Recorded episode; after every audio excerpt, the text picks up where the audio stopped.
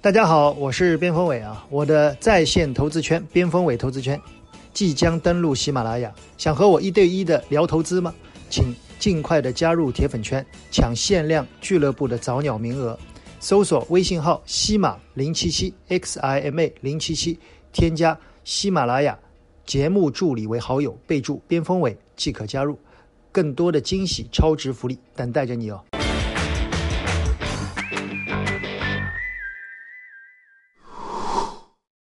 财经风味，投资百味。大家好，我是边锋伟啊，欢迎大家每周末与我们共进财富大餐。我们将使您的投资像烹饪一样有趣，让财富充斥您的味蕾。同时，我们的节目在第一财经和我的互动平台上同步播出，欢迎大家及时的收看，并与我们多多的互动啊。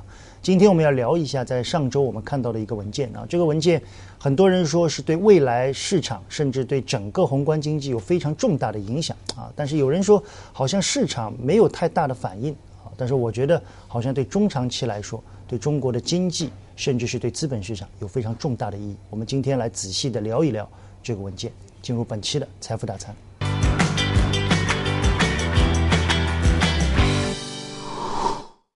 好，进入本期的财富大餐啊，我们今天的标题叫五大要素全新动力啊。我可以说这个文件是，我觉得是有史以来第一次提到的要素市场化啊，而且这个要素市场化比较清晰的提到了五个要素啊，土地。劳动力、资本、技术和数据，这五样东西的结合，如果能够比较好的话，那我想未来中国的经济的转型，甚至中国经济的又一轮啊比较稳定的增长，几乎是清晰可见。这五个要素分别代表着什么？大家看到比较多的，可能对资本市场来说，就是资本市场的要素改革。那我想我们一个一个来聊吧。老袁先来说一说这里面关注些什么。呃，好啊。其实这五大要素啊，嗯，对于我来说，我觉得因为我们跟资本市场离得更近一些啊，所以我觉得资本市场这个提到这个要素市场啊，市场化运营，那我觉得这可以说是一个里程碑式的一个文件。你觉得也是里程碑式的？对，我觉得是一个里程碑式的一个文件。当然，从我的一个角度来看的话呢，我觉得。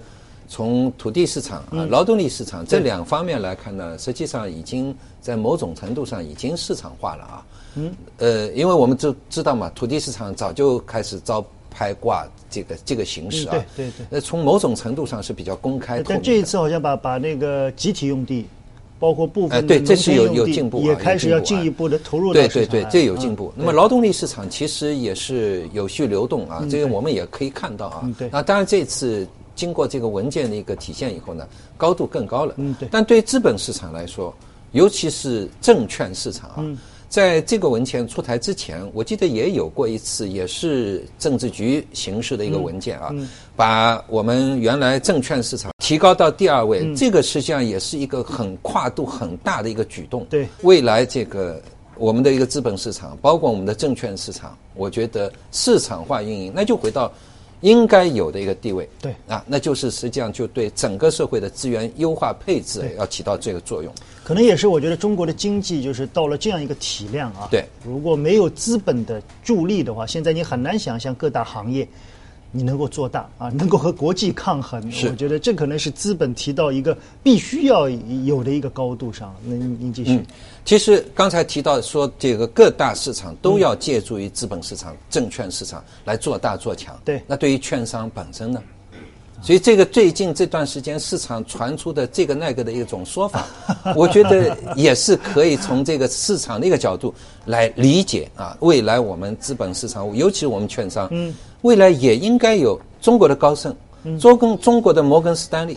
那市场已经开始考虑到这个问题，我们已经看到券商这个板块有异动。我觉得这方面是我们可能可以落地考虑的这个问题。我我觉得老袁今天这个聊这个，我觉得聊得很实在啊。一开始是对整个资本市场的高度啊，然后直接就进入到市场的这个落地。小吴在这一块里面看到一些什么？呃，这样一个要素市场化，我个人理解是未来中国我们说股市吧，我们就落地到股市中长期走牛非常重要的一个基石了。啊，这当中如果说现在要我把目光放到哪一些地方的话，我觉得更多可能是落在土地和劳动力这两块啊，因为我们知道今年是一个非常特殊的一个年份，嗯，现在疫情对于经济多多少少都会有扰动，所以今年如果要稳住这样一个增长，稳住这样一个就业的话，其实整体来说会有。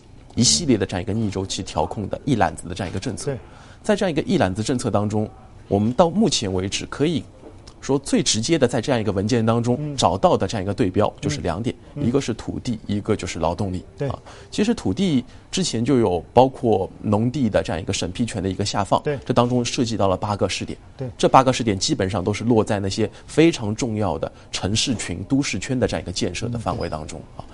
那么这样的一个试点的一个所谓的这样一个审批权的一个下放，其实非常有利于都市圈的一个建设。嗯，过去可能相对来说比较松散、比较平衡的一种发展，可能未来人口、劳动力会向一些优势地带进行这样一种聚焦。嗯，对啊，大家可以想我觉得这这一次，刚才我我们我们接这个小屋啊，我我特地做了这张图。其实这张图是过去四年以来啊，我们想象一下，就是中国在过去四年以来比较大的几件事。这三个区块我看了一下，大概结合起来的人口接近要三到四个亿，而且现在户籍制度好像是三百万以下的城市是全部放开了，对吧？三百万到五百万的城市是部分自主放开，五百万以上的超大级的城市，像北上广深这样的，好像是要求双积分制，嗯尽量的简便。现在如果要把这个慢慢慢慢的放开的话，确实整个新一轮经济人口流动的这个，我觉得要素市场好像是有重大的突破。那你继续呃，其实我们说中国经济一直是在想办法问改革要速度，嗯问市场化的这样一个改革要速度。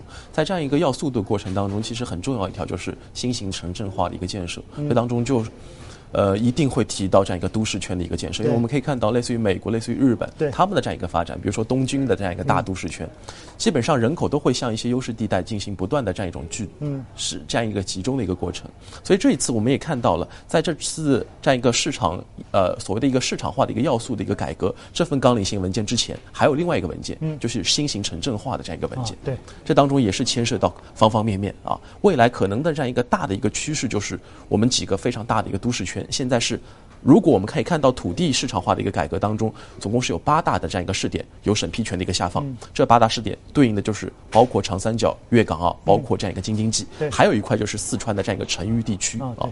这四块地方可能是未来发展的我们说都市圈建设、城市群建设的非常重要的一个主力。我觉得刚才我们聊了三个啊，一个是资本市场的要素啊，一个是劳动力和人口的要素。我觉得总体来看，我们为什么说这个纲要，我们今天特地啊做一期节目来专门的聊。我觉得这个纲要大家一定要非常的重视，因为未来中国经济的蓝图几乎已经是画出来了，而且它里面很多的要素是密切的结合在一起啊。我们也先把这个土地要素相关的那些行业和企业，大家可以看一下啊，在我的互动平台上，大家回复关键词“土地要素”啊，它主要利好的主要是一些流转土地比较多的一些企业嘛，其实市场也有一些反应啊。资本市场刚才说了，呃，券商啊是最明显的利好。那么里面有一个要素啊，我们要今天最后要来聊一下，因为技术要素大家谈的比较多，主要是为了提高生产率嘛啊，大量的提高经济质量。这一次里面把数据这个要素作为了五大要素里面最后一个，它这个提法以前不太见到啊。我们以前谈的比较多的数字经济啊，从前几年谈，所以数字数据要素它更多的要求激发经济潜力、经济增长的新引擎这一块的要素加入，大家觉得对整个产业会不会有一些呃新的想象力和变化？老袁怎么看？嗯应该有啊。其实我们这个对于数字经济啊、这一块，其实已经不陌生了。嗯对啊，我们证券市场当中有很多是跟数字经济相关、嗯跟大数据相关的啊。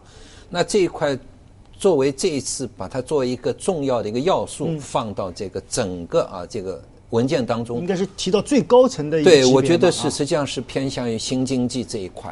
啊。那这这对未来我们在新经济的这方面的一个探索，我觉得是应该有很大的一个好处。呃，如果我们结合我们的资本市场的话，那我们会发现，现在啊有很多啊所谓新经济的都是跟大数据结合在一块，甚至于我们传统的行业，医疗行业，嗯。啊，现在我们也有大数据来诊断你这个药到底是不是有效，对哪一类人是更有效的，它都是可以通过大数据来进行一个排查。对，现在的数据应该说已经非常全面了，而且中国现在有自己的卫星啊，自己的北斗系统，其实包括接下来的五 G，其实我们数据应该说是非常应用。接下来就是我们说的很多应用市场嘛，所以从这个五个要素，我们可以想象啊，人口主要是流动，我们现在让人口更更全面的、更合理的流动起来，而且有户籍制度帮忙。嗯，土地对吧？从原来的城镇土地到慢慢的集体土地到农村土地的试点，土地似乎也更市场化。那资本市场不谈了，对吧？资本市场是中间什么都要用到它嘛。我们说水能载舟嘛。那技术我们提到了五 G 是新技术啊，我们一些新经济的啊，老的经济的升级都是技术，最后就是要到数据的应用，在那么多的人口啊。几亿人口的这样一个迁徙的过程里面，最后数据的应用是非常厉害。小吴对这一块 TMT 其实相关的也也都是在数据里面，怎么去看？呃，确实数据应该来说这样一个要素非常重要啊。但是确实这次文件不算是第一次提啊，之前还提过一次，哦，就把整个数据要素提到了一个非常高的一个高度啊。那么现在对于市场虽然不算很陌生，但是它依然很重要。嗯，它中长期的一个潜力是非常巨大的。啊虽然现在还在一个我们说铺设呃一些基础的一些。设施的一个阶段，但是往后看的话，其实伴随着流量的一个不断放大，这样一些数据当中会有非常多的一些潜力啊，所以这时候，呃。可以说分几个步骤吧。第一个步骤就是五 G 的这样一个基站的一个建设。今年整个独立组网它的一个推行的一个速度非常快。对。现在官方明确就是要加快它的一个进度。另外一块就是整个数据中心。我们知道，包括你云计算、物联网等等，都需要通过数据中心这样一个点啊。所以，数据中心相关的，包括 IDC 啊，包括背后的那些我们说产业链建设产业链当中，类似于温控啊一些品种，他们的一个涨幅其实都还不错啊。应该来说是整个市场最容易聚焦的方向，因为他们就是非常典型。的整个数据要素当中的一个新基建，这一块新基建如果做了一定的这样一个炒作之后，可能会轮到五 G 相关的一些应用，因为五 G 的应用是真正能够产生大量、更大量数据的这样的一些啊一些领域、一些行业。所以五 G 的应用，如果未来我们说市场能够重新走牛的话，他们依然拥有非常多的这样一些我们说估值上升的这样一个空间。所以整体的这样一个数据要素确实非常有利于新基新基建、新经济。我想今天我们这一期这个。财经风味的财富大餐啊，我想今天我们聊的这个东西，很多人可能会觉得有点空啊，比市场的落地性，毕竟不是聊一个细分的行业来的机会那么明显。但我们今天特地花时间来聊这一块啊，我我对这一块非常的看重，我觉得可能这一块是未来整个经济甚至资本市场长牛的最重要的一个基石啊。所以我们最后再来看一下，这个文件是中共中央、国务院发布的关于构建。更加完善的要素市场化配置体制机制的意见，主要是土地、劳动力、资本、技术、数据这五个东西。大家想象一下，如果你结合的运用的好，啊，那中国经济的再一次稳步的增长，我想应该是有比较大的期望，好吗？本期的财富大餐就到这儿，更多的行业机会和互动，我们进入到接下来的风味形象。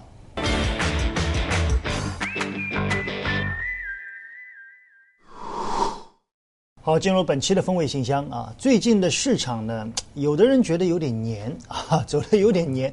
指数你说它弱吧，也在慢慢慢慢的来到了两千八百点以上。你说它强吧，很多人说。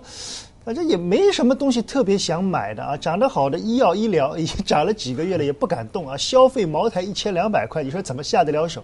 就看着北上每天慢慢慢慢的流入，所以最近很多投资者我觉得有点迷茫啊。我身边有很多人谨慎的情绪依然在，但确实好像情绪比以前高一点，但不敢追涨。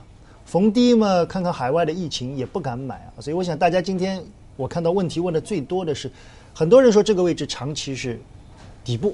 啊，我们也承认，买什么啊，或者说什么东西是比较可以重点关注的，老袁给他们把把关。呃，确实啊，这个我们之前也对市场未来的行情看得比较好一些啊。我也也认为，既然这一次像零八年一样啊，世界各国央行都开了龙头啊，放了水啊，那等到疫情控制住啊，或者这个机会来临的时候，那肯定是有些品种可能已经涨上去了。前一周已经说过了，您说这个。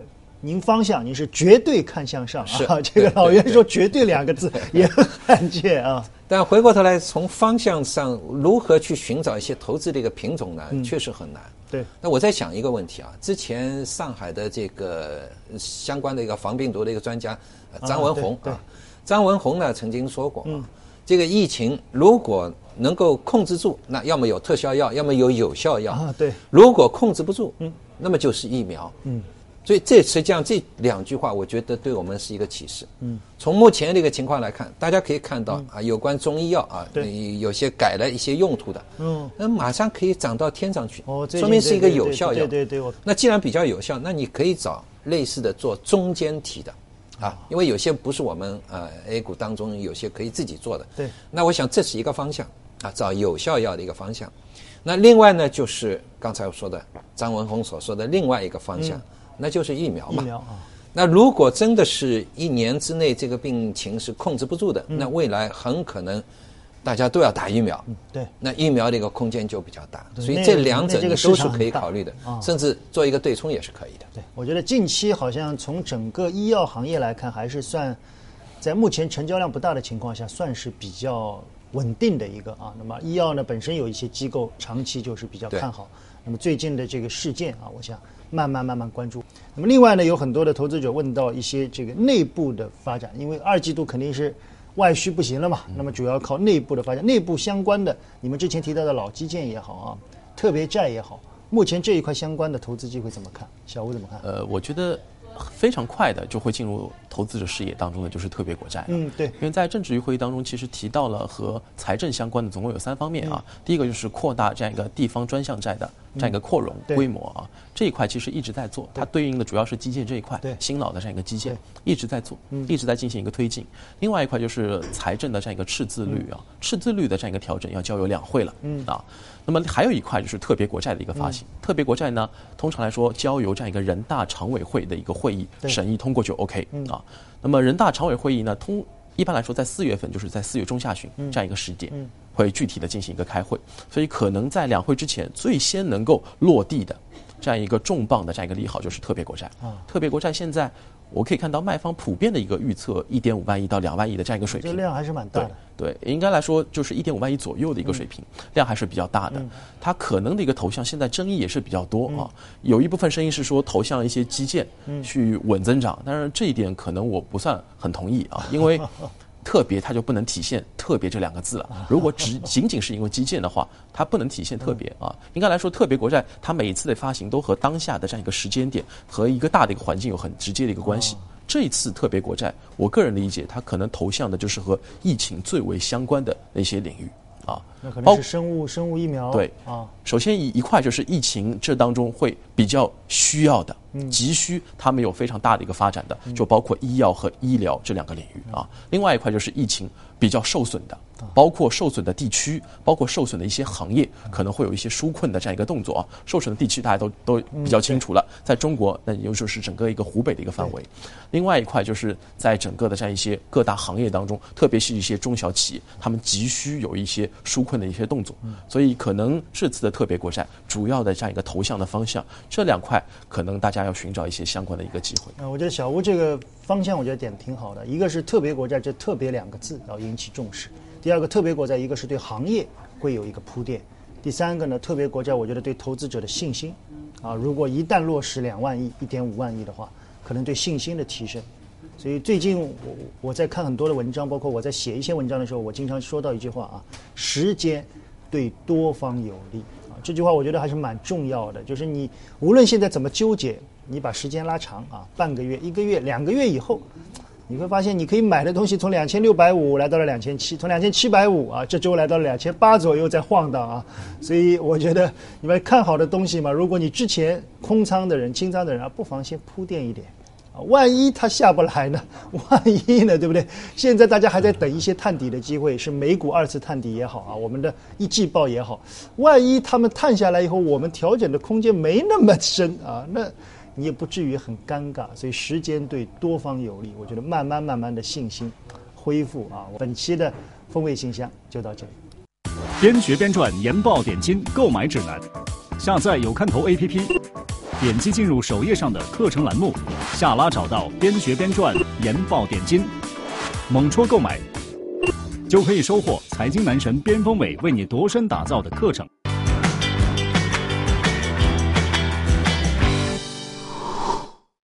好，进入本期的边学边赚啊！最近的边学边赚呢，我们更多的还是把以往的一些这个教学的很多的量价也好、形态也好，更多的放到实战里面去做应用啊，希望对大家有所帮助。本期我们跟大家聊的叫吞没线啊，吞没线在我们最早的边学边赚里面曾经提到，那么今天我们在实战里面来聊一聊啊。吞没线一般有看涨与看跌两种形态，它与我们在上两期聊到的子母线正好是相反啊，大家。还记得啊，子母线子母线更多的我们又叫晕线，也就是说第二天的这根 K 线啊，一定要含在第一天的 K 线组合里面，就像一个人啊孕期一样，它是一个子母的晕线。今天我们想聊的吞没线呢，正好是反过来，第二天的 K 线要把第一天的 K 线给吃掉，这就叫吞没线。第二天把第一天给吃掉，所以它像一个反过来的子母线。我们分两期来聊啊，今天我们聊的叫高位吞没线。高位吞没线呢，是指左边是一根大阳线啊，左边是一根大阳线，右边是一根阴线，但是这根左边的这个阳线啊和右边的阴线呢，正好是倒过来，被右边的阴线要吃掉，所以无论怎么走，这根阳线和阴线最后是阴线占优，因为阴线吃掉了阳线嘛，第二天，所以。它的定义是左边的阳线实体要小于右边的阴线实体，代表了空方逐步占据市场的主导，有上涨趋势被逆转的迹象。关键点啊，第一，股价经历短期快速上涨以后，在高位出现了阴包阳的走势，这是一个阴吞没阳的走势，叫高位吞没线。两根 K 线组合往往伴随着相对的放量，显示多空双方的分歧开始在高位加大。第三。阴线的成交量一般不小于阳线，显示空方逐步的占优。我们来看一个案例，看看啊，图中在高位，这个股票在低位震荡以后出现了一波上涨，在高位出现了两次吞没线，一次、两次。大家看这两次吞没线的走势啊，都是一根阴线吃掉了阳线。第二根阴线吃掉的阳线实体更大，但是为什么第二次的吞没线之后出现了急速下跌？大家看看下面的成交量。前一次吞没线出现的时候，在这个位置啊，阴线的量比较小。虽然阴线把阳线吃掉了，但阴线量比较小，说明空方还没有发力。第二次出现的时候，阴线把阳线全部吃掉，同时下面的阴线的量。也把阳线的量给吃掉了，说明空方开始发力。注意啊，当你在市场的操作中，一个股票如果连续上涨以后，在高位出现阴包阳的吞没线，是非常标准的一个离场信号。一旦出现，要非常的谨慎。而这个股票在高位出现了两次高位吞没线，后一次阴线明显放量。这是一个短期及时离场的信号。一般来说，在实战中的离场信号有两个：第一个，阴线吃掉阳线的开盘价，也就是它的低价，当天吃掉，当天就要离场；第二个，第二天一旦继续下跌，要及时离场啊。所以今天我们教大家的是高位吞没线，下一次我们来跟大家聊聊低位吞没线的反转信号。本期的边学边赚就到这里。